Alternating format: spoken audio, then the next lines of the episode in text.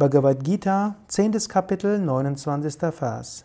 Anantaschasmi naganam varuno yadasam aham pitrinam aryamachasmi yamasam yamatam aham.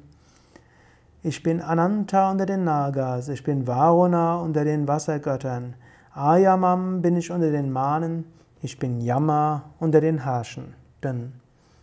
Krishna als Inkarnation Gottes beschreibt, wo überall Gott zu finden ist. Wie in den letzten Versen greife ich jetzt hier nur eines heraus. Ich bin Yama unter den Herrschenden. Yama ist der Todesgott. Yama führt irgendwann den physischen Körper zum Tod. Und in diesem Tod ist auch Gott spürbar. Manche Menschen sagen, wie kann es Gott geben, wenn er den einen oder anderen sterben lässt? Krishna sagt hier, Gott ist sogar der Tod an sich. Gott löst uns von dem Leben. Man kann auch sagen, Gott erlöst uns vom physischen Leben. Gott schenkt uns das Leben, alle Schönheiten des Lebens. Gott nimmt es auch wieder. So wie Hiob sagt, der Herr hat's gegeben, der Herr hat's genommen, gelobt sei der Herr. Wenn dir also etwas weggenommen wird, es muss ja nicht nur ein Mensch sein, es werden einem öfters auch andere Sachen weggenommen, Spielzeuge weggenommen, Spielzeuge im weiteren Sinne oder etwas, woran wir hängen.